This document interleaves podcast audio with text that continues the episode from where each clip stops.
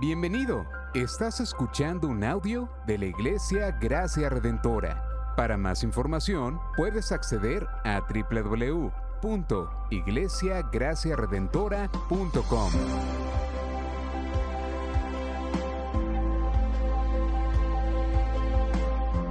En la exposición de la palabra, el pastor Xavier Torrado.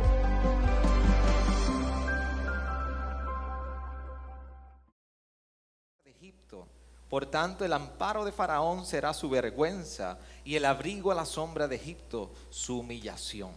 Porque sus príncipes están en Zoán y sus embajadores llegan a Janes. Todos se avergonzarán a causa de un pueblo que no les trae provecho. No les sirve de ayuda ni de utilidad, sino de vergüenza y también de oprobio oráculos, sobre la bestia de Ne- Negev, por tierra de tribulación y angustia, y donde viene la, de donde viene la león y el león, la víbora y la serpiente voladora, llevan sus riquezas sobre lomos de pollinos y sus tesoros sobre lomos de camellos, a un pueblo que no les traerá provecho. O sea, a Egipto, cuya ayuda es vana y vacía. Por tanto, lo he llamado Raab, el destruido. Ahora ve, escríbelo en una tablilla delante de ellos y grábalo en un rollo, para que sirva en el día postrero, como testigo para siempre. Porque este es un pueblo rebelde, hijos falsos, hijos que no quieren escuchar la instrucción del Señor. Que dicen a los videntes, no vean visiones, y a los profetas, no nos profeticen lo que es recto, díganos palabras agradables, profeticen ilusiones, apártense del camino, desvíense de la senda, no oigamos más acerca del Santo de Israel. Por tanto, así dice el Santo de Israel. Ya que han desechado esta palabra y han confiado en la opresión y en el engaño, y se han apoyado en ellos, por eso esta iniquidad será para ustedes como muro agrietado a punto de caer, como abultamiento en una pared alta, cuya caída viene de repente en un instante. Su caída es como el romper de una vasija de alfarero, despedazada, sin piedad. No se halla entre sus pedazos ni un tiesto para tomar fuego del hogar o para sacar agua de una cisterna. Porque así ha dicho el Señor, Dios, el Santo de Israel. En arrepentimiento y en reposo serán salvos, en quietud y confianza está su poder. Pero ustedes no quisieron y dijeron, no, por, no, porque huiremos a caballo. Por tanto, huirán y sobre corceles veloces cabalgaremos. Por tanto, serán veloces los que les persigan. Mil huirán ante la amenaza de uno solo. Ante la amenaza de cinco huirán hasta que sean dejados como una enseña en la cima de un monte y como señal sobre una colina. Por tanto, el Señor desea tener piedad de ustedes y por eso se levantará para tener compasión de ustedes, porque el Señor es un Dios de justicia. Cuán bienaventurados son los que en Él esperan. Oh pueblo de Sión, morador de Jerusalén, no llorarás más. Ciertamente Dios se, apiad- se apiadará de ti a la voz de tu clamor. Cuando lo oiga, te responderá, aunque el Señor les ha dado pan de escasez y agua de opresión, Él, tu maestro, no se esconderá más, sino que tus propios ojos contemplarán a tu maestro. Tus oídos oirán detrás de ti estas palabras. Este es el camino, anden en él, ya sea que vayan a la derecha o a la izquierda. Entonces profanarás tus imágenes talladas recubiertas de plata y tus imágenes fundidas revestidas de oro. Las esparcirás como cosa inmunda y les dirá, fuera de aquí. Y él te dará lluvia para la semilla que siembras en la tierra, y el pan del producto de la tierra será rico y abundante. En aquel día tus ganados serán apacentados en espacios, espaciosos pastizales. También los bueyes y los asnos que labran la tierra comerán forraje con sal, que ha sido aventado con pala y con, con bieldo. Sobre todo monte alto y sobre toda colina elevada habrá arroyos de aguas perennes el día de la gran matanza, cuando caigan las torres. La luz de la luna será como la luz del sol, y la luz del sol será siete veces mayor como la luz de siete días. El día que el Señor ponga una venda en la fractura de su pueblo y cure la llaga que él ha causado. Miren, el nombre del Señor viene de lejos.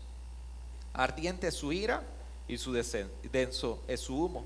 Sus labios están llenos de indignación, su lengua es como fuego consumidor y su aliento como un torrente desbordado que llega hasta el cuello para zarandear a las naciones en una zaranda, zaranda de destrucción y poner la brida que conduce a la ruina en las mandíbulas de los pueblos. Este, ustedes tendrán cánticos como en la noche sagrada de, fiesta y alegría de corazón como cuando uno marcha al son de la flauta para ir al monte del Señor, a la roca de Israel. Y el Señor hará oír la majestad de su voz y dejarás, dejará ver la descarga de su brazo con furia de ira y llama de fuego consumidor, con turbión, aguacero y piedra de granizo, porque a la voz del Señor Asiria se aterrará. Cuando él la hiera con la vara y cada golpe de la vara de castigo que el Señor descargue sobre ella será al son de panderos y lira y en batallas blandiendo armas él peleará contra ellos, porque Tolet, Tofet está preparado desde hace tiempo, ciertamente ha sido dispuesto para el rey. Él lo ha hecho profundo y ancho, una pira de fuego con abundante leña. El, el soplo del Señor, como torrente de azufre, lo enciende. Señor, gracias en este tiempo por tu maravillosa palabra. Y en este día nos acercamos con corazones dispuestos, algunos receptivos, otros duros, otros con pecado, otros, Señor, quebrantados en dolor y en angustia, pero todos nos acercamos en este momento, en este lugar, no porque hay una necesidad de escucharme a mí, Señor, sino porque tenemos una necesidad profunda de escuchar tu bendita y gloriosa palabra, que es la única que puede nutrir nuestra alma. Es la única que es como una espada de dos filos, que puede separar lo bueno y lo malo dentro de nosotros, Señor. Por eso venimos delante de ti y te rogamos que tú seas con nosotros en este tiempo. Y como autor de tus sagradas escrituras, eres quien único puedes sellar interpretación en nuestros corazones, de, de tal manera que podamos vivir a la luz de tu palabra, queriéndote glorificar en todo lo que hacemos, Señor. Creemos que este tiempo es sagrado delante de ti y creemos que tú cuando tu palabra llega a nuestras vidas, ninguna resistencia puede prevalecer. Creemos que cuando tu palabra llega a nuestros corazones, no hay ningún hueco de nuestro corazón que pueda resistir a la invitación de tu evangelio para nosotros. Tu palabra es lo más poderoso que puede existir en todo el planeta. Confiamos en ello, Señor, en este tiempo. Amén. Amén. ¿Se puede sentar, iglesia? Y como nosotros hemos leído en estos días, si, si usted ha seguido toda la serie de Isaías desde diciembre, Isaías es un, es un, es un libro que definitivamente hemos estado hablando juicio, juicio, y posiblemente ya usted está receptivo a que el pastor va a predicar juicio esta próxima semana. Y, y sí, en cierto sentido, nuestras, nuestras vidas son un recordatorio de juicio, que merecíamos la muerte, pero como dice Efesios 2, pero Dios rico en gracia y misericordia, nos ha dado vida. Ahora, este capítulo, a pesar de que en el momento que estamos y nos encontramos en el libro de Isaías, es un capítulo que, suena fuerte y, se llama Hijos Rebeldes al pueblo de Judá, suena un, capítulo que ya de, por sí nos, nos tiene como medio prejuiciado, ya sabemos por dónde vamos. Pero la realidad es que es un capítulo que que yo espero que usted pueda recibir la, esperanza y su fe pueda, pueda ser cimentada hoy como realmente es mi anhelo luego de haber estudiado este, este capítulo. Lo interesante de, todo este, este, este, capítulo cuando abre como ay de los hijos rebeldes, me recuerda muchísimo la escena de los que, los que somos padres. Y todos los que hemos sido somos padres, en algún momento hemos, fuimos hijos. Y me recordaba la escena de las veces que mis papás, mi papá y mi mamá, siempre trataban de, dejarme eh, entender y enseñarme que no se trataba bajo mis propios términos. Eran los términos de ellos como la autoridad y por el bienestar que querían para mi vida. Así que pasamos toda nuestra niñez tratando de nosotros querer aprender lo que nuestros padres nos están instruyendo, Pero ahora como padres, cuando tenemos hijos, nos encontramos, aquellos que tienen hijos se pueden identificar, con todo a la inversa. Nos encontramos firmando precisamente el consejo que nuestros padres nos daban y nosotros con gran entendimiento ahora podemos decir, ahora yo entiendo por qué. Pero no, ahora no solamente eso, también nos encontramos en la disyuntiva de que queremos enseñar a nuestros hijos a que entiendan que no siempre es bajo sus términos. Que es importante que consideren la opinión de sus padres. Así que no, en un momento dado nos, nos encontrábamos como hijos tratando de aprender y ahora nos estamos encontrando como padres tratando de instruir y enseñar a nuestros hijos. ¿Por qué? Porque nos encontramos con nuestros hijos en ocasiones queriendo hacer cosas que usted sabe muy bien, que si continúan o van en esa dirección, conocemos los resultados, no van a ser buenos. Pero no, ahora estamos nosotros cosechando los frutos que tú y yo sembramos. Cuando nos dicen no y no y no. Y la tentación de decirle, no, pues sí, ¿Y por qué sí? Porque yo soy tu papá. Entiéndelo. Esta escena de ay, hijos rebeldes, ay de los hijos rebeldes, también nos recuerda muchísimo que a nosotros nos fascinan los cambios en nuestra vida. Queremos cambiar. ¿O hay alguien que no quiere cambiar? Queremos ser mejores que ayer. Pero lo difícil siempre es, es que lo queremos hacer bajo nuestros propios términos. Bajo nuestra propia voluntad y bajo nuestros propios planes. Yo quiero, sí, Dios, que tú hagas esto en mi vida. Pero le decimos de la A a la Z todo lo que tiene que hacer en mi vida. Lo que sucede es que nosotros le damos un buen empañete o le ponemos un buen frosty al bizcocho de nuestra petición.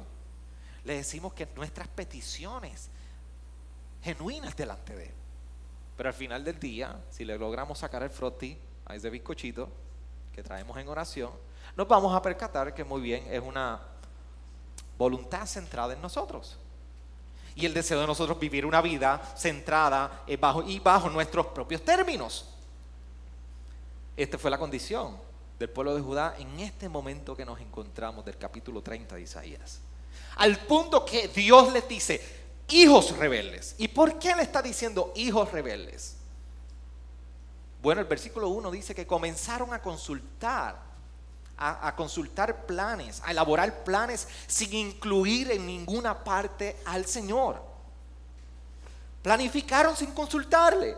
Lo segundo que vemos en el mismo versículo 1 es que comenzaron a establecer unas alianzas con otros pueblos, en este caso específicamente con Egipto, y Dios no los mandó a hacer esa alianza con el pueblo de Egipto. Así que, y Judá estaba en un punto donde decía, vamos a planificar, vamos a hacerlo de esta manera, pero también vamos a, cobijarnos bajo la sombra de, de estos aliados, Egipto. Versículo 2 nos dice que descendieron y buscaron refugio con el faraón.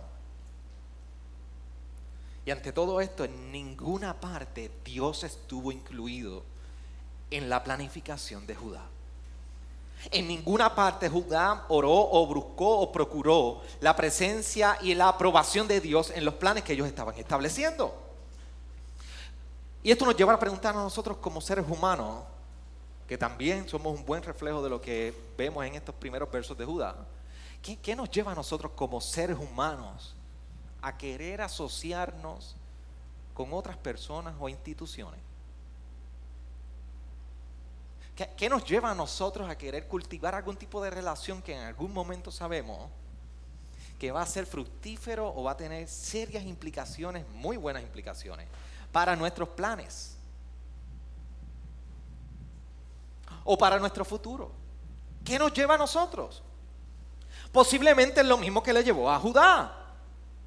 Porque esta era la misma situación. Judá pensaba que Egipto era poderoso.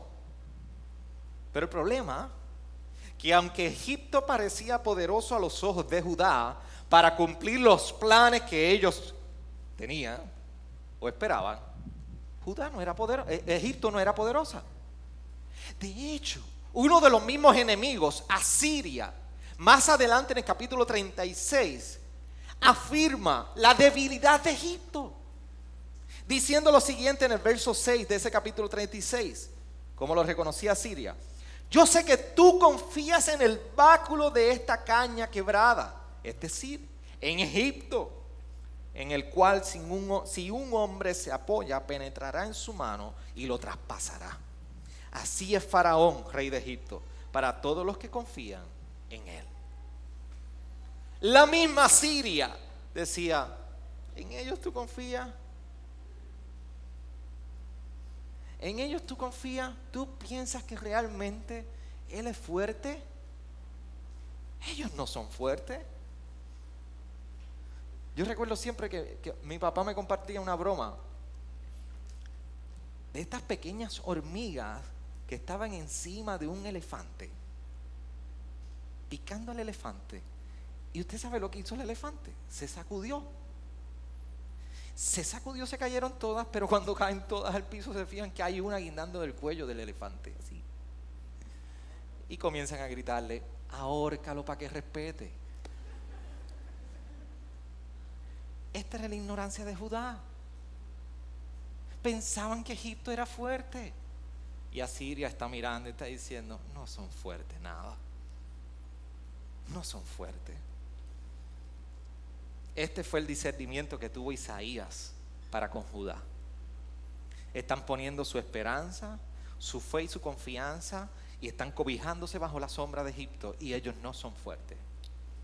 Así que a la contestación de nuestras preguntas es que en ocasiones pensamos que nuestras asociaciones con personas, instituciones, organizaciones, etcétera, etcétera, etcétera, representa seguridad y fortaleza para nosotros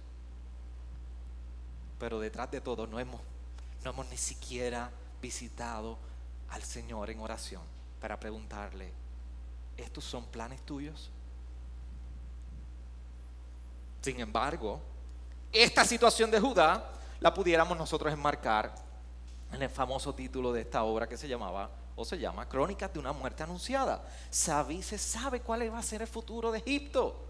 Por eso cuando vamos al versículo 7 lo que estamos viendo a un Egipto el cual Dios le está hablando y le está diciendo que los estará destruyendo. Dice, o sea, a Egipto cuya ayuda es vana y vacía. Por tanto lo he llamado Raab, el destruido.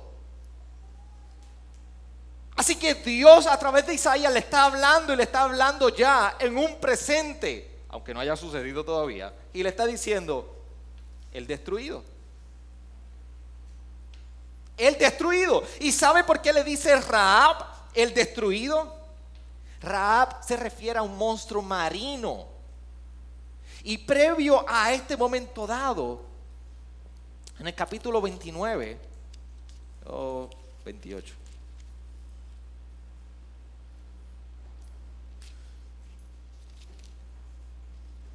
Voy a buscar dónde es que está.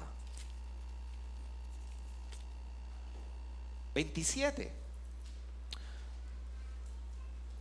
Capítulo 27, versículo 1 dice, a la, leviatán serpiente huidiza, a leviatán serpiente tortuosa, y matará al dragón que vive en el mar.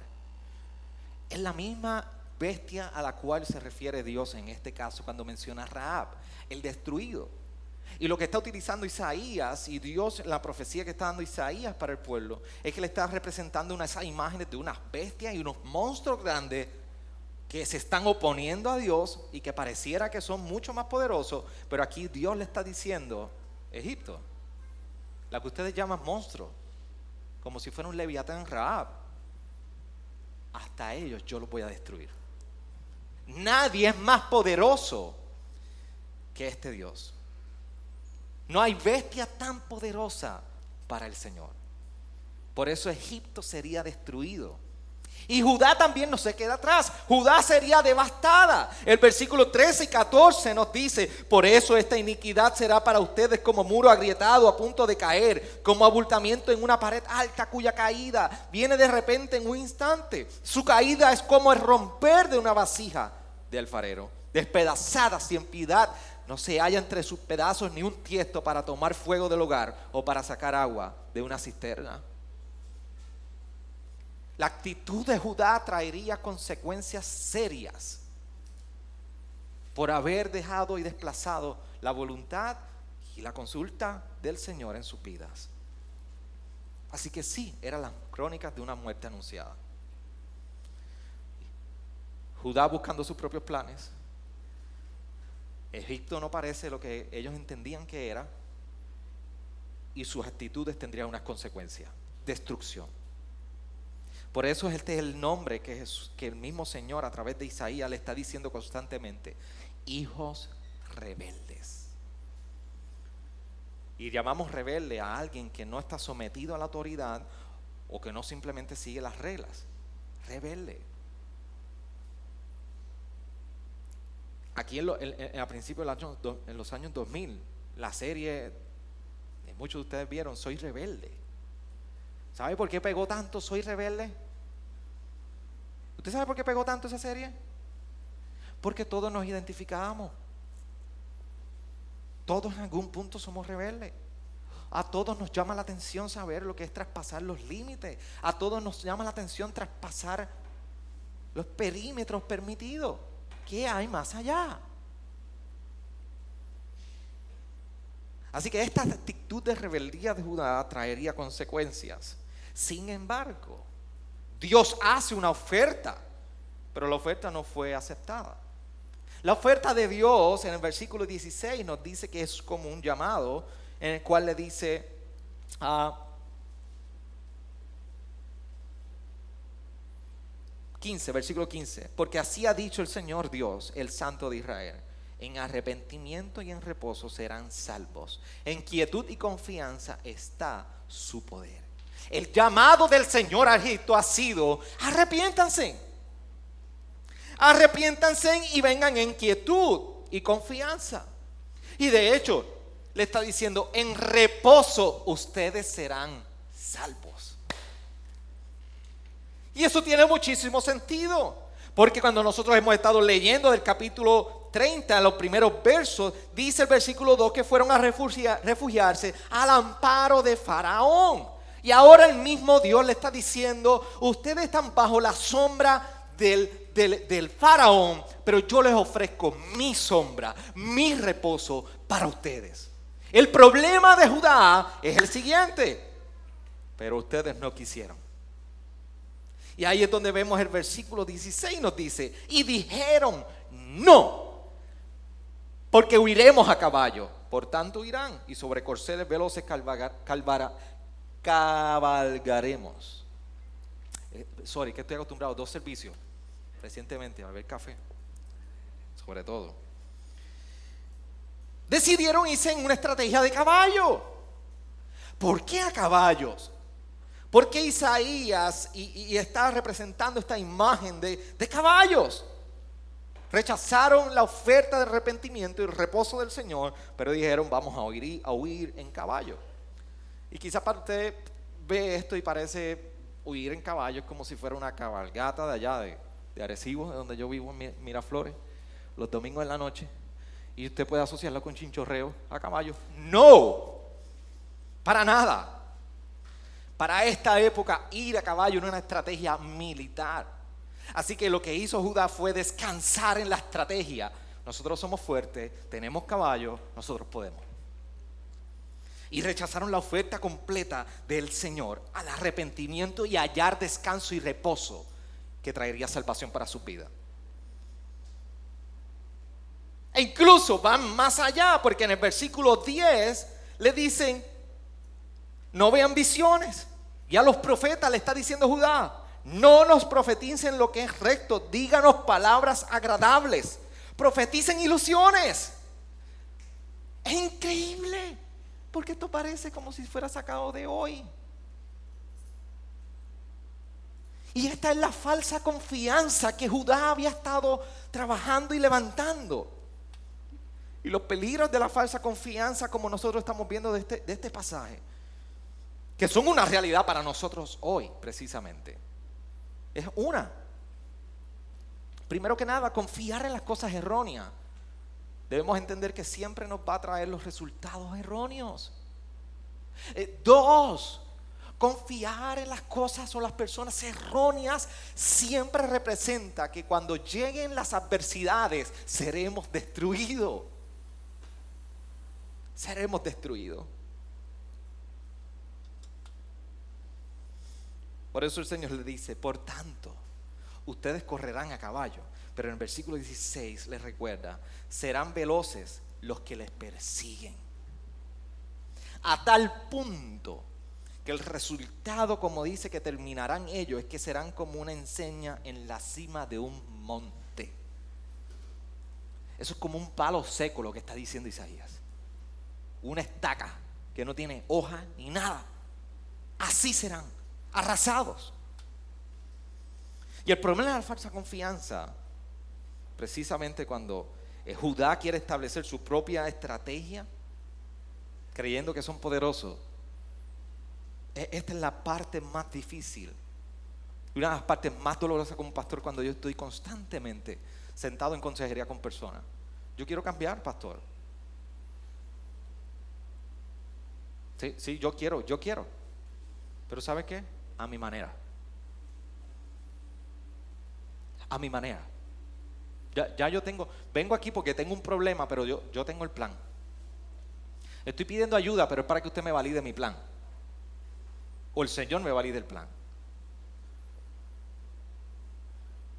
Y esto, y esto es bien común. No nos profeticen lo que es recto. Díganos palabras agradables y profeticen ilusiones. No, no me diga lo que, lo que suena fuerte. Dime algo que suene agradable a mi vida. Déjame saber que yo puedo. Si tú puedes arrepentirte. Si tú puedes humillarte. Pero en este lugar no vas a escuchar palabras agradables. Vamos a ser animados en el Señor. Pero necesitamos la profecía de la palabra que es recta al corazón. Porque usted y yo estamos más rotos de lo que a veces pensamos. Y la única solución es el llamado que hace Dios en piedad y quietud a nuestra vida. Arrepiéntete. Pero no me gusta porque no me hablan bien, no me hablan lindo.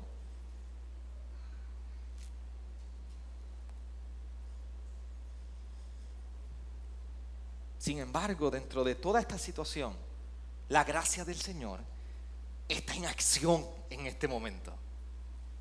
La gracia del Señor para Judá estaba en todo movimiento. Por eso es que el Señor dice que Él es justo. ¿Justo? Pero si Él, Él iba a pasar la planadora por encima de Judá y Egipto, ¿cómo que era justo? Explique eso, pastor. Bueno, que el mismo Dios le está diciendo y le está recordando que Él desea tener piedad para con ellos y que Él es justo, porque el que esperara en Él y eh, perseverara en la espera, experimentaría precisamente la piedad del Señor y la compasión. Por eso Él dice al final de ese versículo 18, porque el Señor es un Dios de justicia. Su palabra no iba a cambiar. Él iba a tener piedad y estaba pidiendo, esperen como yo estoy esperando. Y en ese momento serán bienaventurados todos los que en Él esperan. Espera en el Señor que yo soy justo.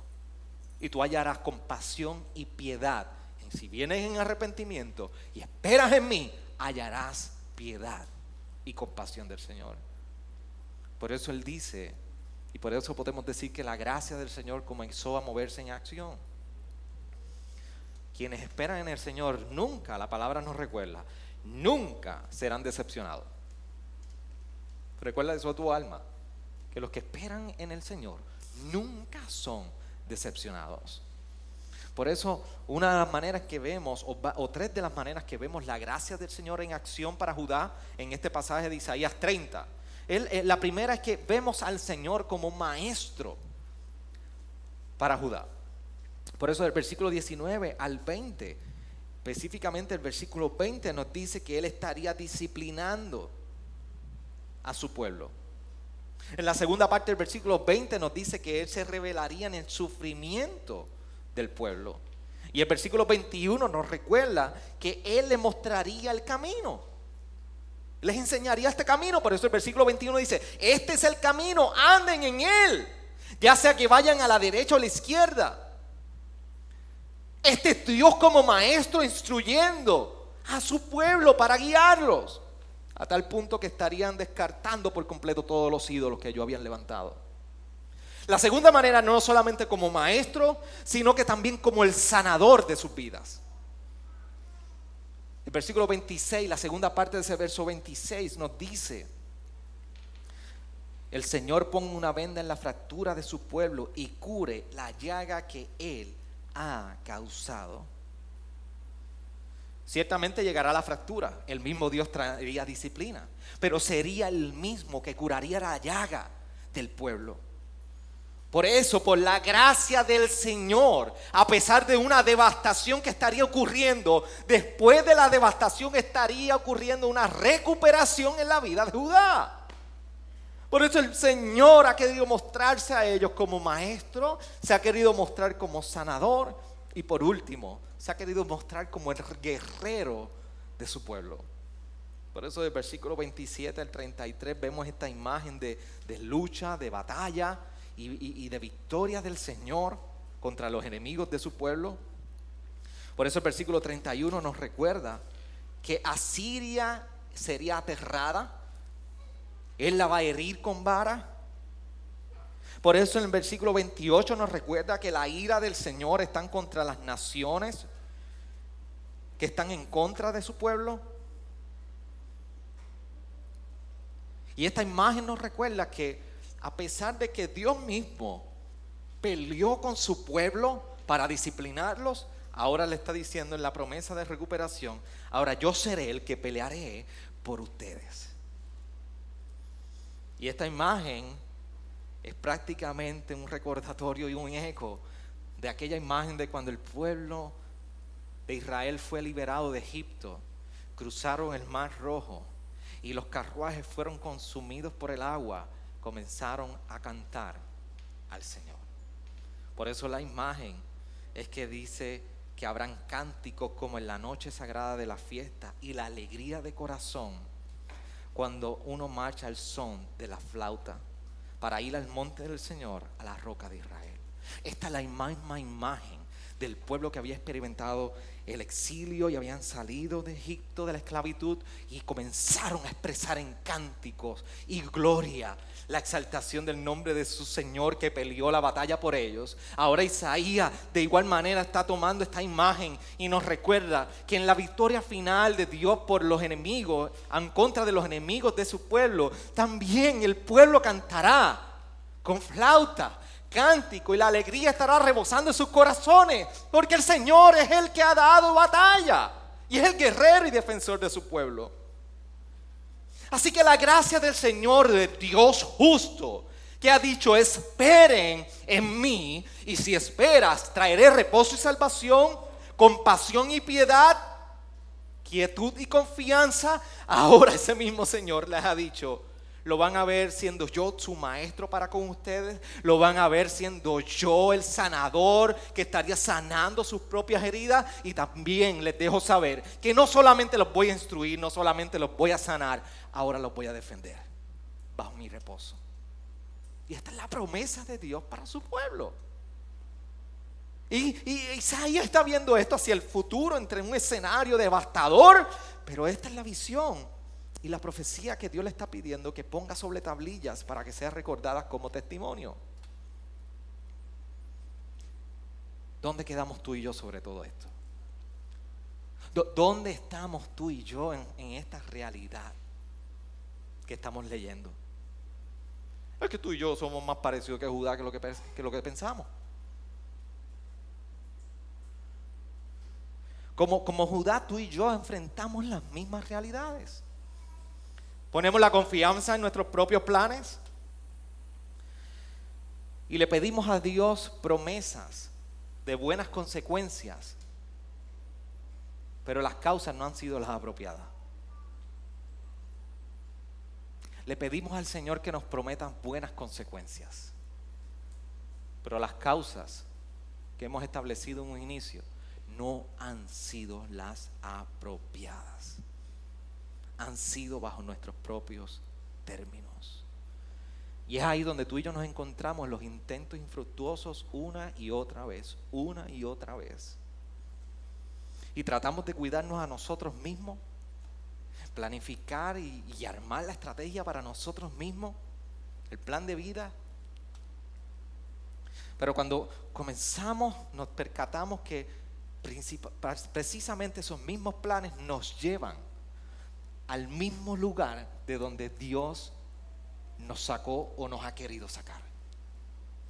Y una y otra vez es a mi estrategia, a mis caballos, a mis planes y vuelves al mismo lugar.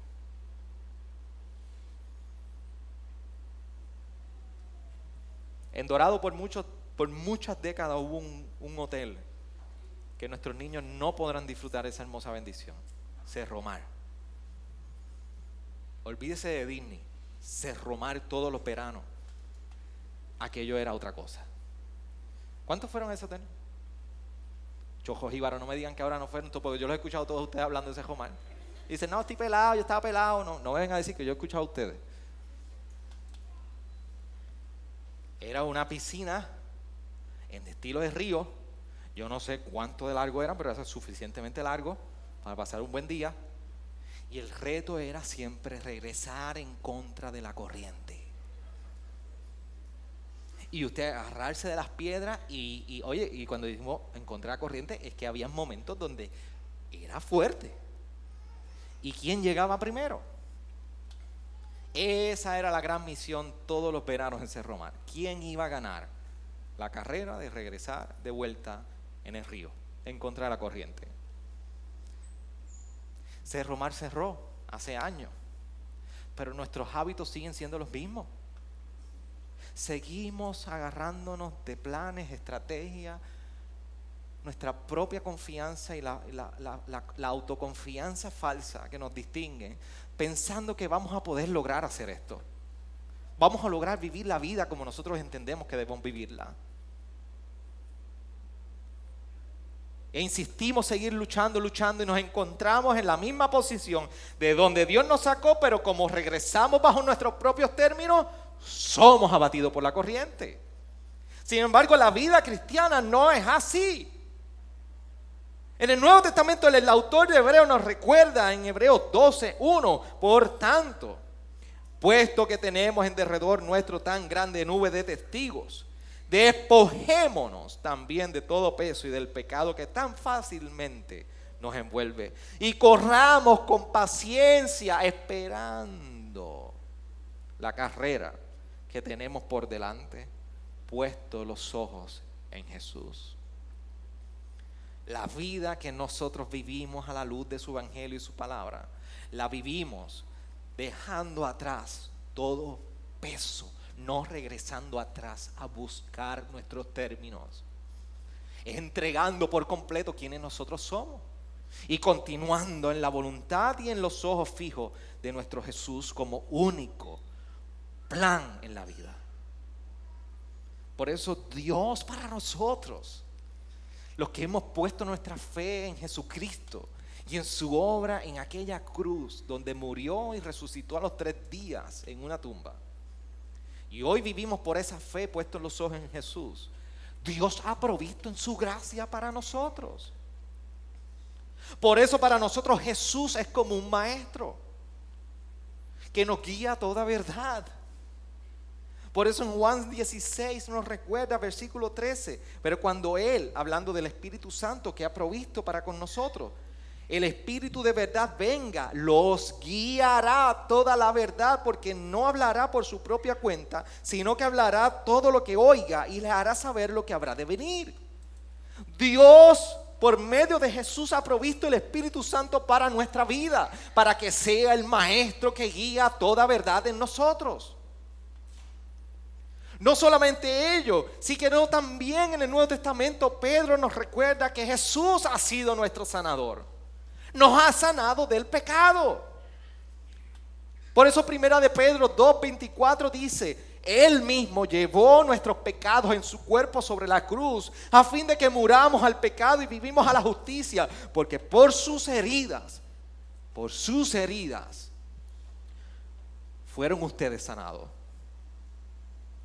Y a mí siempre me enseñaron por mucho tiempo que la referencia de ese texto era ser sanado físicamente. Pero si usted lee bien lo que está haciendo Pedro, Pedro está hablando de nuestra condición de pecado. Que en la cruz Jesús murió y llevó sobre él todos nuestros pecados. Y que por el poder de la cruz y donde y porque él murió en aquella cruz, nosotros podemos experimentar la sanidad de nuestra alma porque nuestros pecados han sido curados. Pero no solamente eso. Jesús ha prometido pelear por nosotros. Y Jesús ha, ha, garantizado que habrá un triunfo final. Así que Jesús en nosotros lo vemos de igual manera como un maestro, como un sanador, pero también como el guerrero que defiende a su pueblo, que ha sido escogido y salvo. Por eso Apocalipsis 17, 14 nos presenta esta hermosa escena, donde nos recuerda, ellos pelearán con el Cordero, pero el Cordero los vencerá porque Él es Señor de señores y Rey de reyes. Y los que están con Él son llamados, escogidos y fieles.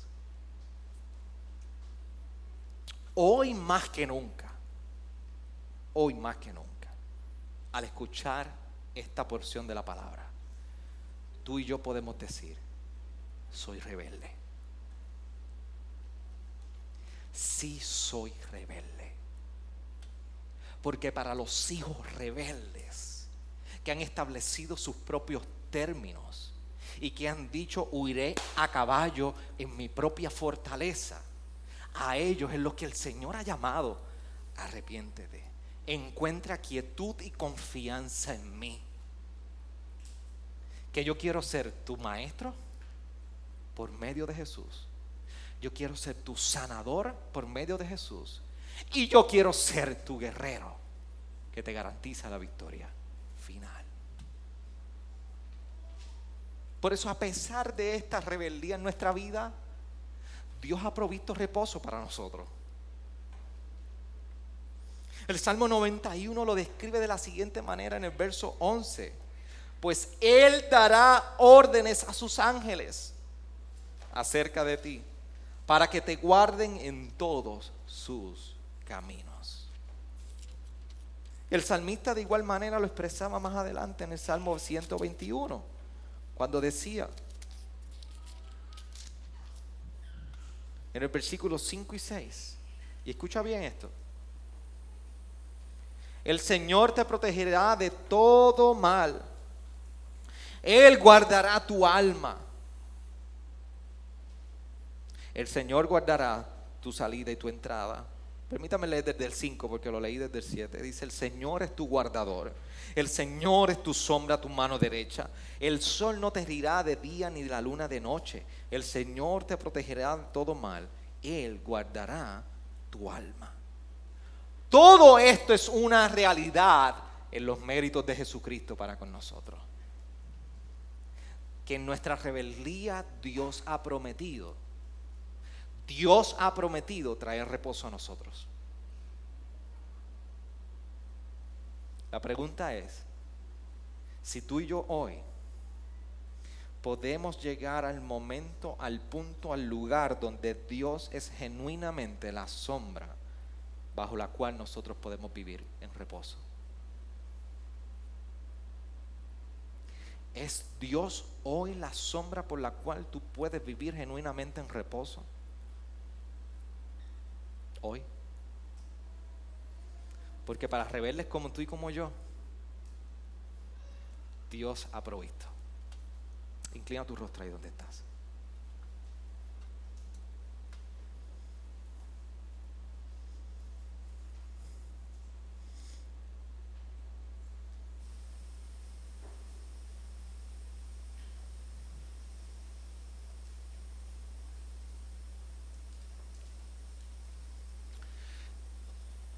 Mi invitación en este momento dado es a que tú puedas orar delante del Señor.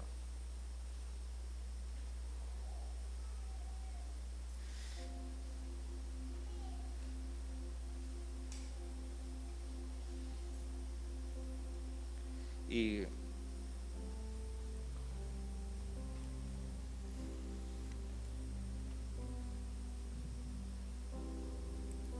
si tú eres un rebelde y pasas juicio de tu corazón y tu vida hoy y llegas a la conclusión, yo, yo he querido vivir bajo mis propios términos. Bienvenido. Hoy este sermón ha sido para ti. Hoy Isaías 30 es una realidad para ti.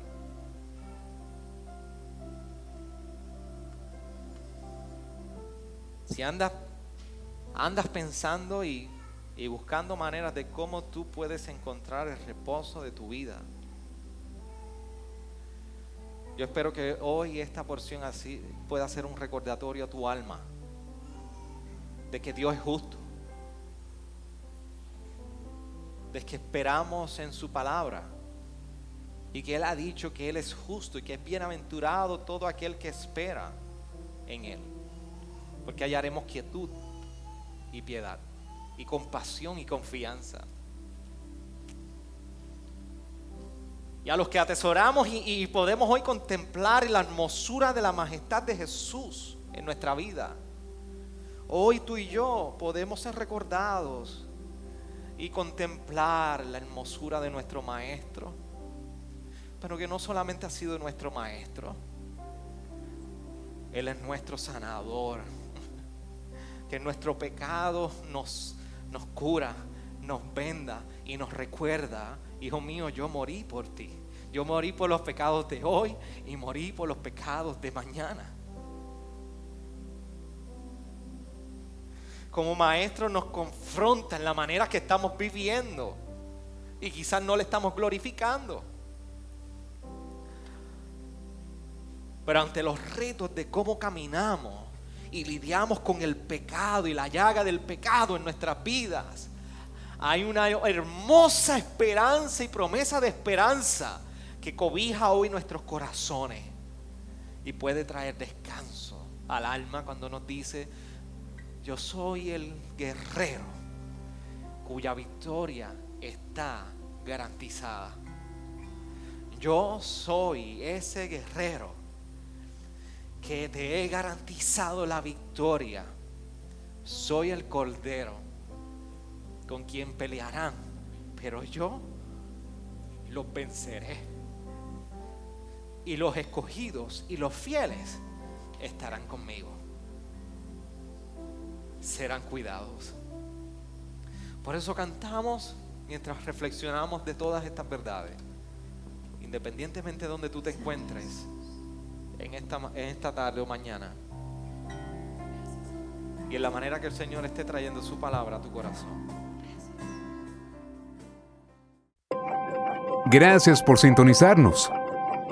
Puedes encontrarnos en las diferentes plataformas de redes sociales, como también visitarnos a www.iglesiagraciaredentora.com.